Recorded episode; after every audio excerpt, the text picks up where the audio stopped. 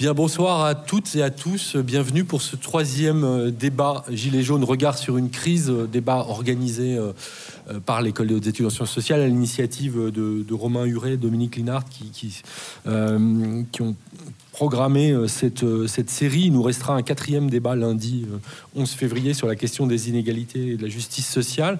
Et aujourd'hui, c'est la question de la crise de la démocratie qui va, qui va nous occuper avec trois, trois intervenants. Magali de la Souda qui est à ma gauche et qui est euh, chargé de recherche CNRS au, centre euh, euh, Émile Durkheim à, Bordeaux et qui pourra nous donner de précieux éléments sur une enquête collective en cours dont elle fait partie et, dont elle est l'une des initiatrices, à la fois des éléments du, qui concernent ce dispositif d'enquête, mais peut-être aussi des, premiers résultats intermédiaires.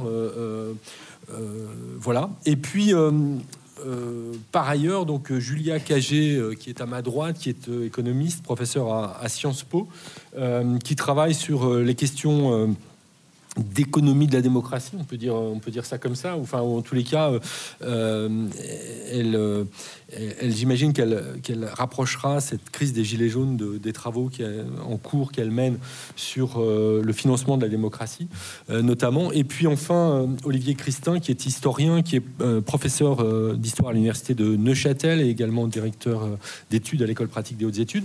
Olivier Christin, qui est un, un, historien qui travaille depuis entre autres choses, sur le vote, sur la représentation politique, et à qui je vais laisser la parole pour commencer euh, pour qu'il nous euh, fasse état des, réflexions qui sont les siennes face à cette euh, crise politique des, Gilets jaunes. Dans quelle mesure euh, dans quelle mesure on, peut réfléchir à ce qui se passe à partir de, euh, de la philosophie politique, euh, de l'histoire et de la sociologie politique historique aussi, s'agissant de représentation, de vote, évidemment toutes ces questions de référendum qui sont posées maintenant à l'ordre du jour de ce mouvement. Je te laisse la parole, Olivier. Merci beaucoup. Peut-être j'ai dû rater l'étape euh, du tirage au sort qui me faisait parler en premier et, qui renvoie. C'est une décision arbitraire. qui, qui, renvoie éventuellement à la question de par quoi remplacer les élections et par quoi remplacer la règle majoritaire, par quoi remplacer le régime représentatif et par exemple par des assemblées euh, tirées au sort. Faut-il transformer le Conseil économique et social et environnemental en assemblée tirée au sort? Donc voilà, j'ai raté l'étape de la courte paille qui me fait parler en premier. Alors je voudrais peut-être juste dire euh, euh, très simplement deux choses, parce que c'est vrai que je suis historien et que je travaille sur les, pratiques électives, sur les élections, sur l'histoire de la règle majoritaire, sur l'histoire du régime représentatif, mais je travaille sur ces questions-là euh, sur une période antérieure aux révolutions du XVIIIe siècle, donc plutôt sur les élections des, papes ou des moines, enfin des choses qui intéressent peu de gens globalement, et sur la naissance de la décision majoritaire et donc l'idée que euh, tout le monde a une voix, toutes les voix se valent, on peut les additionner et la volonté générale, c'est l'agrégat des volontés ou des préférences individuelles. Et qu'est-ce qu'on fait avec ça aujourd'hui? Est-ce que toutes les voix se valent vraiment? Ces questions. Donc peut-être juste deux points euh, pour être précis. Le premier, c'est que là, pour moi, euh, la crise actuelle ou les débats actuels et le mouvement des Gilets jaunes dans sa complexité, dans sa diversité, a l'immense mérite de faire exister en pratique des choses qui sont apparemment pour les historiens, pour les historiens des idées, pour les philosophes, des débats théoriques. Et je voudrais en donner deux exemples. Le premier, c'est euh, la place des définitions, la caractérisation des mouvements politiques, une tradition euh, d'histoire de la pensée politique en France qu'on pourrait faire remonter à Raymond Aron, par exemple, les légitimistes, les orléanistes, les républicains, ces cases bien dessinées dans lesquelles on peut placer des mouvements et une partie ou des idées politiques ou des traditions en disant bien alors le général de Gaulle c'est plutôt la tradition bonapartiste euh, pardon il faut que je parle devant le micro c'est ça? Ah non, euh, euh les autres, Giscard, ce serait une tradition orléaniste. Voilà, c'est courant et ces généalogies fabuleuses hein, qu'on retrouve dans la tradition française des écrits d'hommes politiques qui en général se prennent un, un aïeul et ils ont écrit la biographie. Euh, François Bérou écrit la biographie d'Henri IV, euh, roi centriste, euh, et Berrichon, enfin pas Berrichon, Bernet, pardon. Donc un peu ces généalogies bizarres. Et je trouve que les Gilets jaunes ont le mérite de montrer que ça ne marche pas, que ça n'a aucun sens d'essayer de prendre le cas des Gilets jaunes pour définir ce que c'est que le populisme. Est-ce que c'est un mouvement populiste? Oui, non. Est-ce que ça n'est pas un mouvement populiste? Et pourquoi? Et on voit des efforts de la part d'historiens, de, politistes, de philosophes qui déploient des trésors d'érudition et, d'intelligence et de bibliographie pour aboutir à des résultats qui euh, sont à peu près aussi intéressants que ceux qui disent que le café excite parce qu'il a une vertu excitative ou que l'opium fait dormir parce qu'il a une vertu dormitive. C'est-à-dire que c'est l'idée que les concepts politiques ont une définition qu'on peut définir le populisme, qu'on peut définir un populisme de gauche, un populisme de droite, etc. Alors que les concepts politiques n'ont pas de définition, comme le dit euh, Quentin Skinner. Ils ont juste une histoire. C'est des histoires de conflits, c'est des conflits gelés, c'est des affrontements sédimentés autour de ces concepts. Et on ne peut pas faire abstraction de l'histoire, donc ça sert à rien d'aller dire les gilets jaunes sont des populistes ou ne sont pas des populistes parce que ce ne sont pas des populistes parce qu'ils sont un mouvement populaire ou parce qu'ils sont un mouvement social, c'est totalement dépourvu de sens. D'abord parce qu'on épuise les arguments pour et contre en pensant que populisme veut toujours dire partout tout le temps la même chose. C'est pas le cas. C'est pas le cas. En Amérique latine, le populisme ne désigne absolument pas la même chose que. Alors, il y a le cas Bolsonaro, mais on pourrait remonter à, toute la période euh, argentine, par exemple, euh, autour des Kircher et toute cette tradition d'un populisme qui s'appuie aussi sur les milieux paysans, sur le monde paysan et qui veut se présenter comme un progressisme ça n'a pas de sens. Ça n'a pas de sens non plus dans l'histoire. Le populisme naît avec les mouvements des farmers américains à la fin du 19e, dans des luttes contre la monopolisation liée, par exemple, à la grande industrie, au chemin de fer et à l'accumulation des terres. Donc, d'essayer d'aller le situer et d'essayer de dire Ah, bah ça y est, enfin, on a une révélation parce qu'il discute avec Cinque Stelle, avec 5 étoiles, ne, marche pas bien. Et je pense que ça, c'est un des, un, des mérites euh, de ce mouvement et de, des discussions qu'il y a en ce moment autour de ce mouvement le livre qui a été publié euh, euh, par AOC ou les débats d'aujourd'hui et beaucoup de publications sur les Gilets jaunes, c'est de montrer que ça ne sert à rien d'essayer de reprendre des appellations qui sont des armes de conflit, qui sont utilisées dans les conflits, qui sont des manières de stigmatiser ou de dénoncer pour les faire servir à une caractérisation comme si ça permettait d'élucider les enjeux. Ça ne permet pas d'élucider les enjeux, ça fait juste participer au conflit. Donc euh, encore ce matin ou la semaine dernière, j'ai lu un article. Est-ce que les gilets jaunes sont un populisme? Non, parce qu'ils sont un vrai mouvement social. Bon, ça me paraît pas faire avancer le jeu terriblement euh, euh, de dire que tout vrai mouvement social, puisqu'il est un mouvement social, n'est pas un populisme et que le populisme c'est la captation. Mais c'est quoi le populisme C'est quoi un mouvement social? Comment on définit ça? Ça peut pas être une définition éternelle. Et je trouve la crise, pour ça, actuelle, les débats sont très intéressants comme l'inintérêt ou l'épuisement des discussions pour savoir si c'est euh, de gauche, de droite, progressiste ou pas. Ça ne veut pas dire que la question n'est pas pertinente, mais on ne peut pas la poser en termes de définition. La, deuxième chose qui est exactement dans la même euh, lignée sur, euh, au fond, l'intérêt d'une approche d'historien, je suis historien, et d'une approche avec une archéologie en disant on ne peut pas prendre les définitions comme étant éternelles et s'appliquant à toutes les situations, euh, quelles que soient les conditions, c'est que le, mouvement des Gilets jaunes vient poser à nouveau frais une question classique une question récurrente de la philosophie politique, au moins depuis la fin du XVIIIe siècle, c'est-à-dire en général le moment où moi je m'arrête et je comprends plus rien, c'est la naissance des régimes représentatifs modernes, c'est-à-dire la naissance des assemblées élues pour représenter des sujets ou des citoyens qui ont un droit de vote plus ou moins étendu, qui ont des élections compétitives, régulières et euh, à, échéance régulière et compétitive et publique. Et donc la question qui est sans cesse débattue à partir de ce moment-là et qu'on trouve très très euh, nettement dans la Révolution américaine entre les fédéralistes et les antifédéralistes ou qu'on retrouve euh, chez Rousseau, c'est la tension, nous dit-on, entre euh, représentation, régime représentatif, avec ce que ça veut dire de délégation, voire de d'abdication du pouvoir de décider de la part des électeurs qui confient ce pouvoir à des gens qui l'exercent en leur nom, à leur place et qui petit à petit se professionnalisent et finissent par avoir des intérêts spécifiques qui ne sont plus les intérêts de leur euh, euh, mandant, voilà, finissent par avoir des intérêts de classe, et donc on finit par avoir une élite élue, certes élue, mais qui finit par constituer une forme d'aristocratie. La tension entre ce régime de la représentation et le régime de la participation citoyenne. Et c'est vraiment un cas d'école. C'est ça qui est intéressant, c'est que c'est un cas d'école. On nous dit si on lit une partie de la tradition de, philosophie politique, ou qu'on peut faire partir de Rousseau ou, ou avant, c'est de dire il y a une opposition entre participation directe des citoyens à la construction de la volonté générale et délégation où les citoyens deviennent passifs, s'en remettre à d'autres. Et d'ailleurs, ça ne serait qu'une démocratie intermittente où euh, on leur demanderait euh, leur euh, avis ou leur consentement ou leur participation une fois tous les quatre ans, une fois tous les cinq ans, une fois tous les sept ans, et on leur demande de rester silencieux entre-temps. Donc c'est cette tradition, ce problème classique qu'on trouve euh, chez, Anna, chez Anna Pitkin ou qu'on trouve chez Bernard Matin. C'est vraiment des, des, travaux très très importants sur représentation et compatibilité entre représentants. Et les Gilets jaunes, c'est ça. C'est-à-dire, est-ce que c'est un mouvement anti-parlementaire? Est-ce que c'est un mouvement de dénonciation des élites politiques qui auraient confisqué le pouvoir? Est-ce que c'est vraiment si simple que ça? Et est-ce qu'il suffit de les remplacer, de remplacer ces euh, élus, ces professionnels de la politique, ces gens trop bien payés, qui n'ont plus de contact avec leurs euh, mandants, qui n'ont plus de contact avec la France réelle, avec les vrais habitants euh, les vrais gens euh, Est-ce qu'il suffit de les remplacer par des vrais gens qui seraient tirés au sort ou par d'autres? Est-ce que c'est, euh, est-ce que ça se pose dans ces conditions-là? Est-ce que c'est ou l'un ou l'autre? Est-ce que c'est ou la participation, une démocratie participative, une démocratie directe, qui pourrait prendre le modèle de certaines expériences récentes?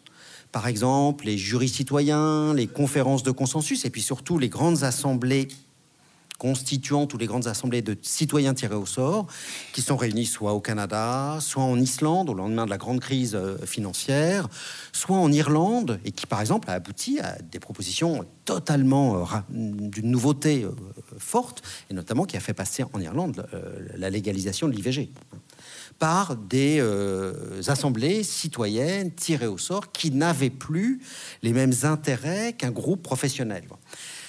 Et je trouve que les Gilets jaunes, c'est un bon moment pour réfléchir à ça, sur est-ce que c'est vraiment incompatible.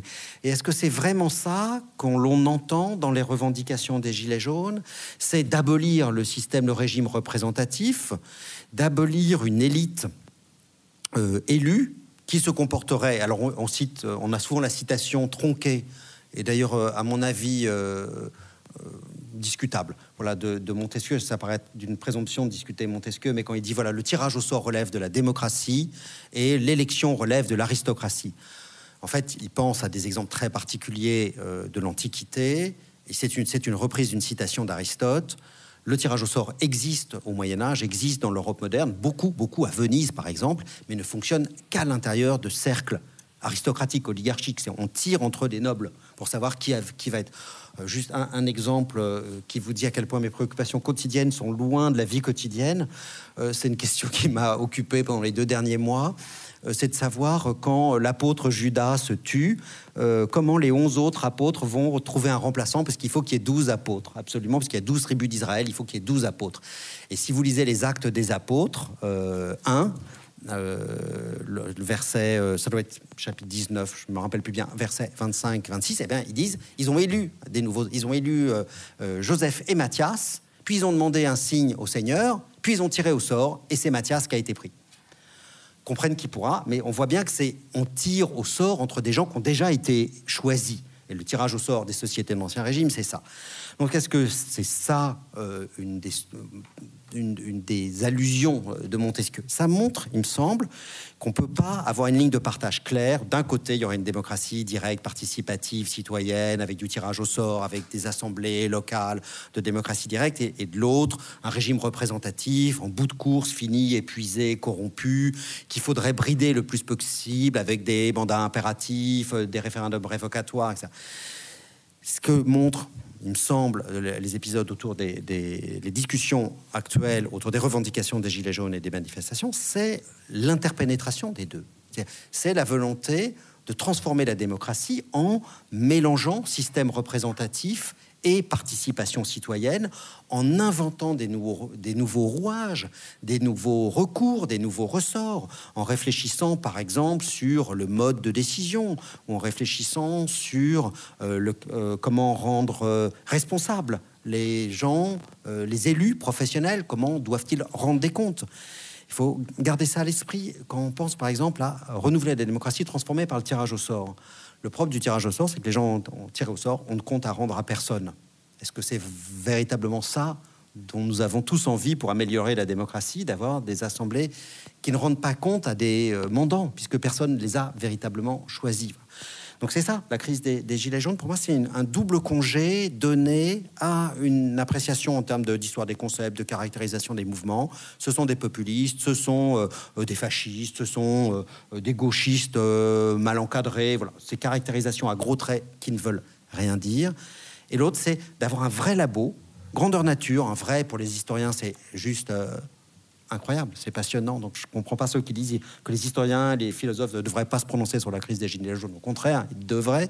C'est un, vrai enjeu, puisque pour la première fois, on a sa grandeur nature devant nous les débats que nous nous posons en histoire de la pensée politique sur euh, démocratie participative, participation, représentation, démocratie directe. Est-ce qu'elle est extensible dans des très grands pays avec des collèges électoraux gigantesques où ça pouvait marcher qu'à Athènes quand il y avait quelques milliers de votants et des dizaines de milliers d'esclaves qui étaient exclus du jeu et de femmes qui étaient exclues du jeu c'est un vrai, un vrai exercice de grandeur nature, et c'est pour ça que c'est incertain, et c'est pour ça que nous devons nous en préoccuper, et c'est pour ça que nous devons en parler.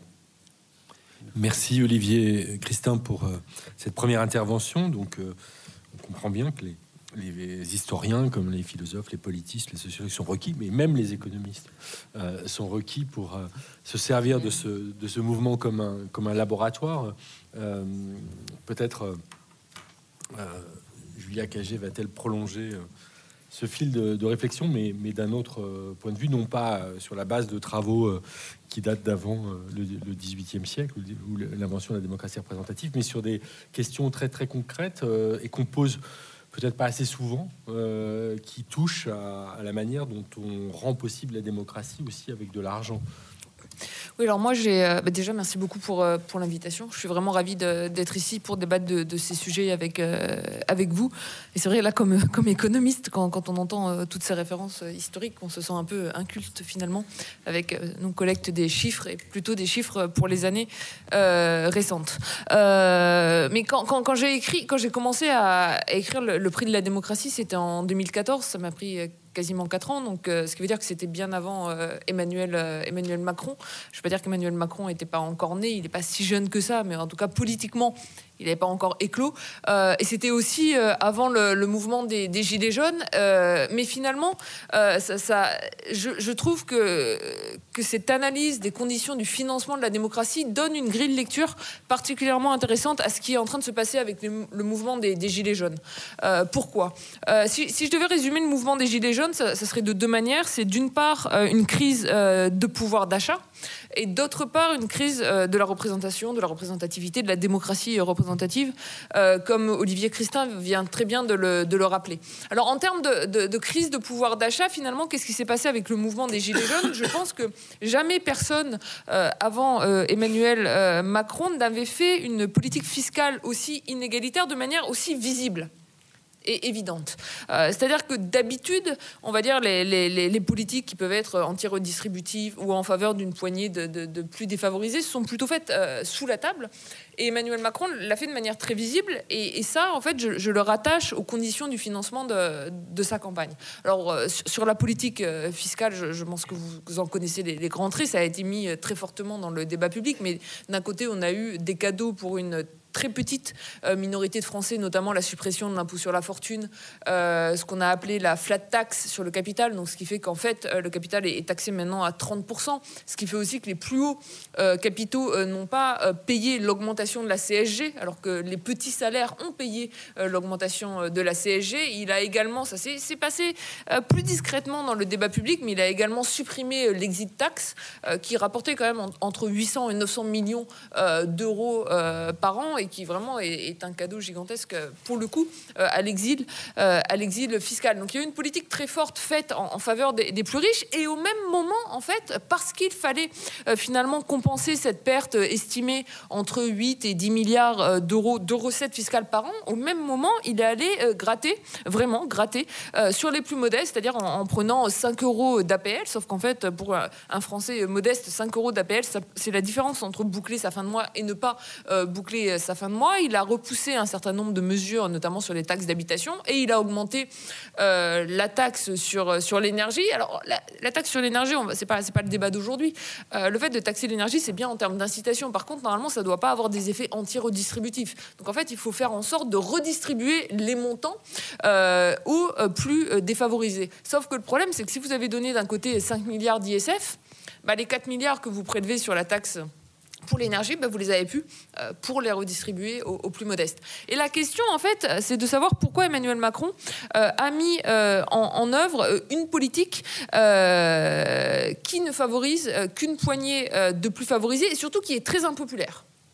Et en fait, la réponse que j'apporte dans, mon livre, alors encore une fois, le livre, il a été écrit avant Emmanuel Macron, donc je n'ai pas écrit avec cet angle-là ni cet éclairage-là. En fait, il, mène euh, la politique euh, de ceux qui ont financé euh, sa campagne. Et, là, pour le coup, on a des chiffres extrêmement précis, d'une part en ce qui concerne la campagne d'Emmanuel Macron, et d'autre part, plus généralement, parce qu'en fait, ce n'est pas un problème Emmanuel Macron. C'est un problème exacerbé euh, lors de la campagne de la dernière élection présidentielle, mais c'est le problème du financement de la démocratie tel qu'il est régulé aujourd'hui euh, en France.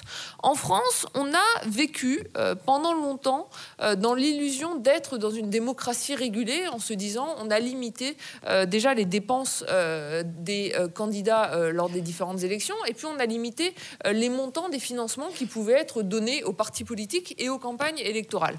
Donc comme citoyen, vous ne pouvez pas donner plus de 7500 euros par an à des partis politiques et plus de 4600 euros à une campagne électorale et on s'est dit voilà, comme on a mis ces, ces on n'aura pas de dérive de l'argent privé. Or, qu'est-ce que l'on constate? La première chose que l'on constate, si l'on regarde les chiffres, euh, c'est que les dons euh, aux partis euh, politiques notamment, et d'ailleurs quand je dis dons, c'est au sens large, c'est-à-dire les dons et même en prenant en compte les cotisations des adhérents et les contributions des élus, les dons aux partis politiques sont un phénomène de classe. Aujourd'hui en France, en moyenne, vous avez 0,79% des Français qui chaque année font un don ou une contribution à un parti politique, c'est-à-dire moins de 1%, une infime minorité. Parmi les 0,01% des Français aux revenus les plus élevés, vous en avez 10%. Donc déjà, quantitativement, finalement, le fait de donner est une pratique qu'on retrouve très majoritairement parmi les plus favorisés et finalement très peu utilisée par la majorité des Français. Ce qui est extrêmement intéressant ensuite de regarder, c'est le montant moyen des dons. Qu'est-ce qu'on voit? Si vous prenez les 80% des Français les plus modestes, c'est-à-dire la très large majorité euh, des Français, quand ils font un don à un parti, en moyenne, ils donnent 120 euros qui sont très peu à faire un don, et quand ils donnent, en moyenne, ils donnent 120 euros, ce qui va correspondre à la valeur moyenne d'une adhésion à un parti euh, politique. Et là, je veux quand même souligner quelque chose, ils donnent 120 euros et certainement pas 7500 euros. Hein, parce que, en fait, quand on dit qu'on a chaque Français la liberté de donner 7500 euros, euh, pour la plupart des Français, 7500 euros, c'est juste pas euh, envisageable, euh, puisque c'est une somme qu'ils n'ont pas à leur disposition pour donner à un parti politique. 7500 euros, c'est la moitié du salaire annuel moyen d'un travailleur au SMIC. 7500 euros, même pour poser finalement les, les, les bases de ce que permet le système aujourd'hui, 7500 euros, c'est plus que le revenu total annuel de quelqu'un qui touche le RSA. Si vous êtes au RSA, vous touchez 6 000 euros dans l'année. Donc vous n'allez certainement pas pouvoir donner 7 500 euros à un parti politique. Ce qui veut dire qu'en fait, on permet à un certain nombre d'individus de donner beaucoup plus que ce que ne peuvent donner la plupart des Français. Et qu'est-ce qu'on constate? On constate dans les faits que le don moyen à un parti politique en France parmi les 0,01% des Français aux revenus les plus élevés est de 5 245 euros. Donc déjà, il est quasiment au plafond de don. Là, on parle du don moyen, ce qui veut dire que c'est quand même une très bonne chose d'avoir un plafond, euh, parce que sinon, ça serait bien supérieur. Mais surtout qu'en fait, une poignée euh, de très favorisés peuvent donner jusqu'à 40 fois plus que ce que donne dans les faits la très large majorité des Français. Donc là, on a une première inégalité extrêmement forte. Et quand même, pour le relier à l'actualité euh, et à ces politiques fiscales d'Emmanuel Macron, 7500 euros, ça veut dire quoi concrètement? Encore une fois, en termes de ce que certains ont pu donner par rapport à d'autres. Ça veut dire concrètement qu'en 2016, un Français qui en avait les moyens et l'envie, mais qui en avait les moyens pour commencer, a pu donner 7500 euros à la République en marche il a pu donner à nouveau 7500 euros à la République en marche en 2017, ce qui fait 15 000 euros. Donc déjà, ça change un peu la vision du plafond. Ensuite, il a pu donner, alors dans les faits, c'est 4600 euros. Pour faire les maths, je vais arrondir à 5000 euros. Il a pu donner 5000 euros pour la campagne présidentielle d'Emmanuel Macron. qu'on est à 20 000 euros. Et 5000 euros à un candidat aux élections législatives. Donc on est à 25 000 euros. Maintenant, vous êtes marié. Vous déclarez vos impôts en couple. Le plafond, il n'est pas au niveau du foyer fiscal, au niveau de l'individu. Donc en fait, au niveau du couple, ça a pu monter jusqu'à 50 000 euros. imaginons que vous ayez un enfant euh, majeur qui déclare euh, ses impôts avec vous. Dans ce cas-là, on arrive à 75 000 euros. Et donc là, on se dit qu'on a un système français relativement régulé qui fait que euh, les plus favorisés n'ont pas un poids disproportionnel financièrement dans le débat public. On voit qu'en fait, ce système est beaucoup moins régulé euh, que ce qu'on a tendance euh, à l'imaginer. Ensuite, la question qui se pose, c'est quelles sont les conséquences concrètes de la mise en place de ce système? Et si j'en reviens à la question des Gilets jaunes, qu'est-ce qu'on voit? Il y a une étude qui a été publiée il y a 15 jours par l'Institut des politiques publiques, qui a regardé les effets des politiques de pouvoir d'achat euh, menées par le gouvernement Philippe. Ce qu'on a vu avec les mesures qui ont été mises en œuvre pour les Gilets jaunes, c'est qu'en 2019, on va avoir pour la majorité des Français une augmentation de pouvoir d'achat de 1%. Pour les 1% des Français les plus élevés, aux revenus les plus élevés, on a une augmentation de pouvoir d'achat de 6%. Pour les 0,1% des Français aux revenus les plus élevés, on a une augmentation de pouvoir d'achat de 20%. Et j'aurais dû, je ne savais pas qu'on pouvait projeter, parce que sinon je vous aurais projeté deux graphiques euh, qui se superposent extrêmement bien. Euh, c'est la courbe du pouvoir d'achat, des gains de pouvoir d'achat en fonction de la distribution de revenus, et la courbe de la structure des dons euh, aux partis politiques et aux campagnes électorales. Quelles conséquences ça a plus généralement, si on, sort du seul cas de 2017, on a un système où les partis politiques se financent en partie avec de l'argent privé qui leur est donné majoritairement, et ça on le voit dans les données, par les plus favorisés.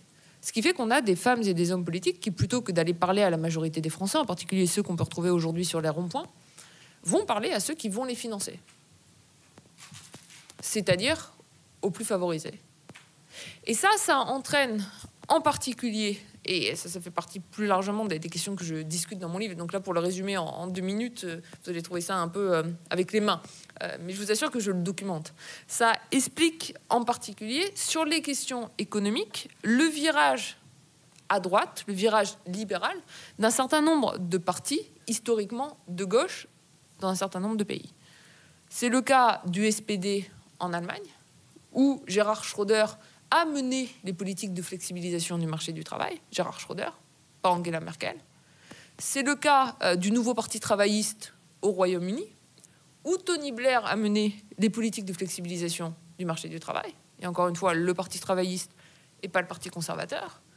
C'est le cas de Matteo Renzi en Italie, qu'on appelait alors d'ailleurs le nouveau Tony Blair, qui est celui qui a mis en œuvre le Job Act, et c'est quoi les conséquences très concrètes dans tous ces pays? Pour le coup, c'est pas les gilets jaunes, mais dans tous ces pays, c'est en Allemagne la montée de l'AFD, en Italie le double vote euh, mouvement 5 étoiles Ligue, au Royaume-Uni la montée électorale euh, de UKIP, et derrière potentiellement le Brexit. Parce qu'on se retrouve avec des classes populaires qui ne se sentent plus représentées. Historiquement, elles n'étaient pas représentées sur les questions économiques par les partis de droite. Historiquement, elles étaient représentées sur les questions économiques par les partis de gauche et où finalement le, clivage droite-gauche ne se faisant plus sur les questions économiques, mais simplement sur les questions de société, qui se sentent abandonnés par les partis qui les représentaient historiquement, et qui du coup se tournent vers l'inconnu d'une certaine manière, les mouvements populistes qui sont à la recherche euh, de quelque chose de nouveau. D'ailleurs, c'est très intéressant. Enfin,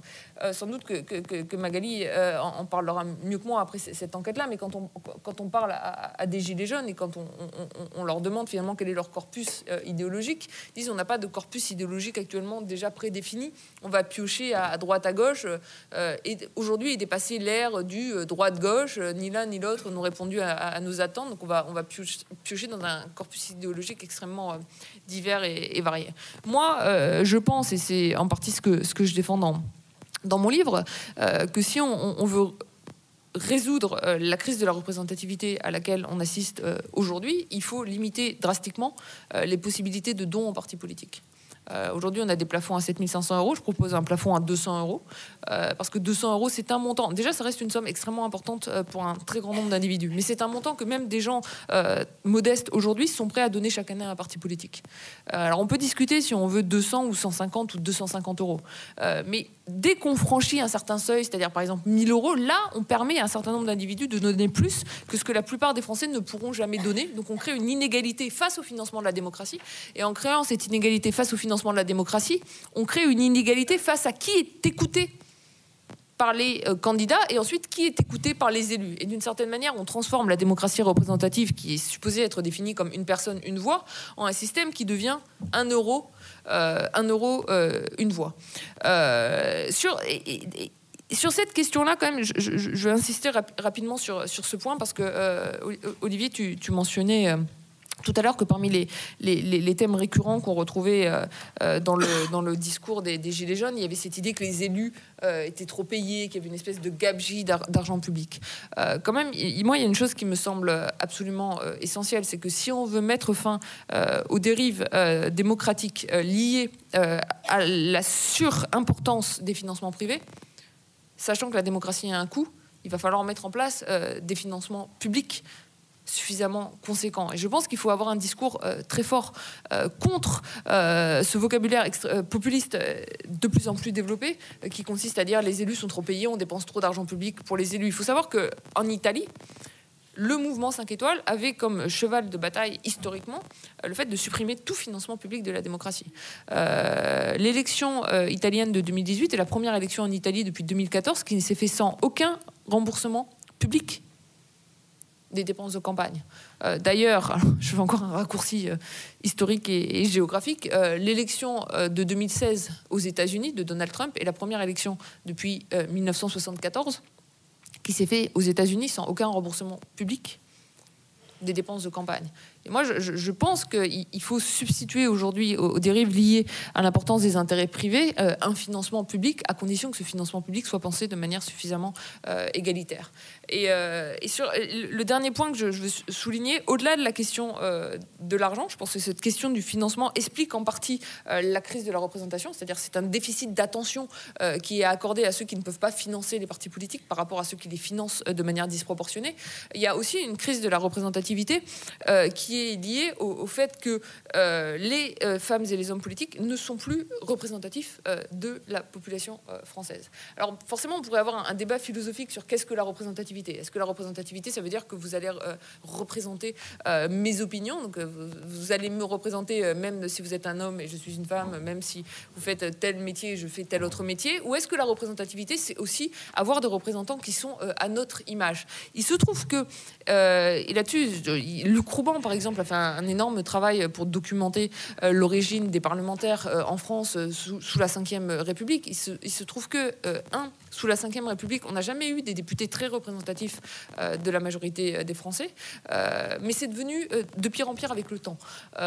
Aujourd'hui, si vous prenez les ouvriers, les employés, les travailleurs précaires, définis au sens large, cette catégorie représente environ 50% de la population active en France. Euh, moins de 3% des députés. Aujourd'hui, vous n'avez plus de députés ouvriers à l'Assemblée nationale. Il y en a absolument zéro, euh, ce qui n'est pas beaucoup. Euh, et vous avez 2,8% d'employés. Et c'est vraiment intéressant parce que quand vous mentionnez ce point aux députés de la République en marche, ils disent non, mais en fait, c'est faux, on n'a jamais eu un tel renouvellement euh, de la vie politique et une telle entrée de la société civile. Ça, c'est vrai. Euh, pour le coup, la dernière élection a marqué euh, le plus grand taux de remplacement des sortants par de nouveaux députés entrants. Sauf que cette société civile qui est rentrée à l'Assemblée nationale n'est pas à l'image de l'ensemble des Français. Et ça, je pense que ça a des conséquences, d'une part, sur les politiques qui sont votées et qui sont mises en œuvre. ça a été extrêmement bien documenté dans le cas des États-Unis par un politiste qui s'appelle Nicolas Carnès, euh, dans un livre qui s'appelle euh, Le gouvernement des cols blancs, où, il a regardé comment euh, les représentants américains euh, votaient les lois en fonction de leur profession au moment où ils sont devenus représentants. Et c'est pas si étonnant, mais finalement, euh, si vous êtes ouvrier, vous ne votez pas en moyenne les mêmes politiques économiques, les mêmes politiques fiscales, les mêmes politiques redistributives que si vous êtes un ancien cadre, un ancien avocat, un ancien médecin. Donc ça a des conséquences sur les lois qui sont votées. D'ailleurs, ça a été aussi beaucoup étudié en sciences politiques sur le fait d'avoir de la parité entre les hommes et les femmes. Sur un certain nombre de sujets, femmes ne votent pas en moyenne euh, comme les hommes. Et deuxièmement, ça a aussi euh, un effet, euh, je pense, sur la confiance qui est accordée aux députés et sur la, confiance qui est accordée à ceux qui nous gouvernent. Bien sûr, il ne s'agit pas d'avoir une parité parfaite. mais même si les hommes votaient comme les femmes, ne trouveriez-vous pas problématique d'avoir une Assemblée nationale sans aucun homme? Tiens, il y a voilà, tous les hommes ici se diraient, c'est quand même relativement bizarre d'avoir 577 députés femmes et pas un homme. Et vous interrogeriez sur la légitimité de cette assemblée. Et donc finalement, spontanément, vous voudriez une assemblée qui soit davantage à votre image, avec une moitié d'hommes et une moitié de femmes. Et je pense que ce qu'on le ressent fortement sur cette question de parité homme-femme, cette question se pose également en termes de parité sociale. C'est-à-dire d'avoir des députés qui ne sont plus du tout à l'image des Français, avec une tendance qui s'est aggravée au cours, euh, au cours des années. Et ça, je pense qu'on le retrouve fortement derrière la revendication des Gilets jaunes. Euh, dans cette idée qui disent euh, on ne croit plus en la démocratie représentative, il faudrait davantage de démocratie directe, on veut être davantage entendu. Et en même temps, ils demandent davantage de démocratie directe et ils sentent eux-mêmes la nécessité de devoir s'organiser, mais ils ne savent pas vraiment comment le faire. Je, pense que dans cette espèce de déficit de confiance et parfois dans cette volonté d'avoir recours au tirage au sort, il y a cette volonté d'avoir quand même des institutions dont euh, les représentants soient davantage à l'image euh, de l'ensemble des, euh, des Français. Et donc moi, parmi les propositions que je, fais dans, mon livre, je pense qu'il serait intéressant de réfléchir aujourd'hui comme on l'a fait pour la parité entre les hommes et les femmes, à l'introduction d'une certaine dose de parité sociale, notamment à l'Assemblée nationale. Et je vais juste finir là-dessus parce que le Conseil économique, social et environnemental, euh, si je devais trancher le, débat d'un mot, euh, je dirais qu'il faudrait plutôt le supprimer, en fait, hein, que, le remplacer euh, par une instance dont, les membres seraient élus au, tirage au sort. Parce que, en fait, c'est une troisième chambre qui n'a pas de pouvoir qui ne votent pas les lois, euh, qui ne les proposent même pas euh, vraiment. Donc on, dit ah mais regardez les, corps intermédiaires sont représentés en France, on a le CESE. Moi je trouve que c'est un peu une illusion qui est utilisée euh, pour oui voilà donner l'impression qu'on a pris le temps de représenter les différentes catégories professionnelles et différents corps intermédiaires en France. Donc il y a le CESE, il faudrait rien faire d'autre. Ensuite il y a une discussion qui est posée est-ce qu'il faudrait introduire une dose de tirage au sort par exemple au Sénat? Oui, mais pourquoi le faire au, Sénat, euh, qui n'est pas la Chambre, qui a le dernier mot? On n'est pas aux États-Unis. En France, vous avez une Chambre qui est prédominante, qui est l'Assemblée, et puis vous avez le Sénat, mais à l'arrivée, c'est l'Assemblée euh, qui a le dernier mot. Du coup, moi, je pense que cette discussion, il faut l'avoir pour l'Assemblée euh, nationale. je ne crois pas fondamentalement au, au tirage au sort, parce que je trouve que le, tirage au sort, c'est une manière de, euh, nier euh, même euh, la substance du jeu démocratique. Tu, disais tout à l'heure que quand il y avait tirage au sort, il n'y avait pas de responsabilité, mais c'est surtout de refuser l'élection. Une des raisons pour laquelle on, veut repenser la démocratie, c'est parce qu'on croit au système électoral. Par contre, c'est vrai que l'objectif du tirage au sort, d'avoir des représentants plus représentatifs, il est extrêmement intéressant. Donc il faut réfléchir à des manières alternatives d'avoir le même objectif tout en continuant à, utiliser l'outil électoral. Merci Julia euh, pour ton intervention. Je, crois Olivier voulait ajouter juste un mot, juste un mot très très rapide écho, pour, pour, euh, euh, remercier Julia Gagé. Je pense qu'on est absolument d'accord et je pense que par exemple on pourrait rajouter un troisième graphique si on avait si on nous avait dit j'aurais su j'aurais pas venu si on nous avait dit qu'on pouvait projeter on pourrait rajouter un graphique qui représenterait le taux d'abstention en fonction du, du, niveau de revenu et qui donne totalement raison à Julia sur le fait de ne pas pouvoir faire des dons contribue à un désintérêt de la politique c'est pas pour moi je, donc je, ne joue pas, je suis pas dans ce jeu-là. J'ai pas les moyens de donner 7500 euh, euros euh, euh, par an. Et, voilà. Et avec mon foyer, on peut pas donner 15 000. Et si on peut aller 50 000, eh ben non. C'est pas donc ça donne vraiment beaucoup de poids à, cet argument. Sur, sur euh, représentativité, je pense que le, représente, la représentation représentative, c'est un, très très gros débat, très compliqué. évidemment qu'on ne peut pas trancher en disant il y a le CESE qui est plutôt un club de retraités, euh, d'amis, euh, du patronat ou de syndicats, de syndicalistes qui vieillissent un peu, qu'on va mettre là pour pas quand même dire que. ou de syndicats étudiants. Enfin, ça ne veut pas dire que le, CESE ne travaille pas. Je crois que la qualité des discussions y est très bien, mais c'est certainement pas une chambre qui, qui viendrait renouveler la démocratie, même si les procédures de nomination actuelles, particulièrement opaques, devenaient peu près aussi clair que la Légion d'honneur, devenait, euh, euh, c'est pour ça que personne là à cette tribune, euh, devenait des procédures plus démocratiques avec tirage au sort. Et je, partage vraiment l'avis de Julia sur l'idée de mélanger les deux et de complexifier ça, parce que le tirage au sort a tendance à, nier le jeu même de la démocratie et surtout à faire bon compte si on ne veut qu'il soit sociologiquement et pas seulement sur les questions de genre qui a été quand même une, vraie avancée euh, des élections législatives de 2017. Ça fait quand même une, sur ce point-là euh, un vrai renouvellement de l'Assemblée. Et, la fin de certaines pratiques euh, de harcèlement à l'intérieur de, ce milieu-là, il faudrait vraiment, je sais plus ce que je voulais dire d'ailleurs, ça, ça, ça, me semblait très, très important. tirage sur, oui, bon, bref, c'est pas grave, ça, me reviendra. Sur le tirage au sort, de, de faire vraiment des, des choses précises en, tenant compte, en ayant à l'esprit que le tirage au sort nie aussi les choix idéologiques et la différence des choix idéologiques. Si moi, on me dit un homme de plus de 50 ans, hélas, euh, vous êtes représenté par euh, un dentiste sarkozyste, ça m'ira pas forcément. Voilà. Il y, a cette question de qu'est-ce qu'on fait de la différence idéologique dans des chambres tirées au sort, qui est, une question irrésolue ou un peu compliquée, et qu'est-ce qu'on fait du statut de l'opposition?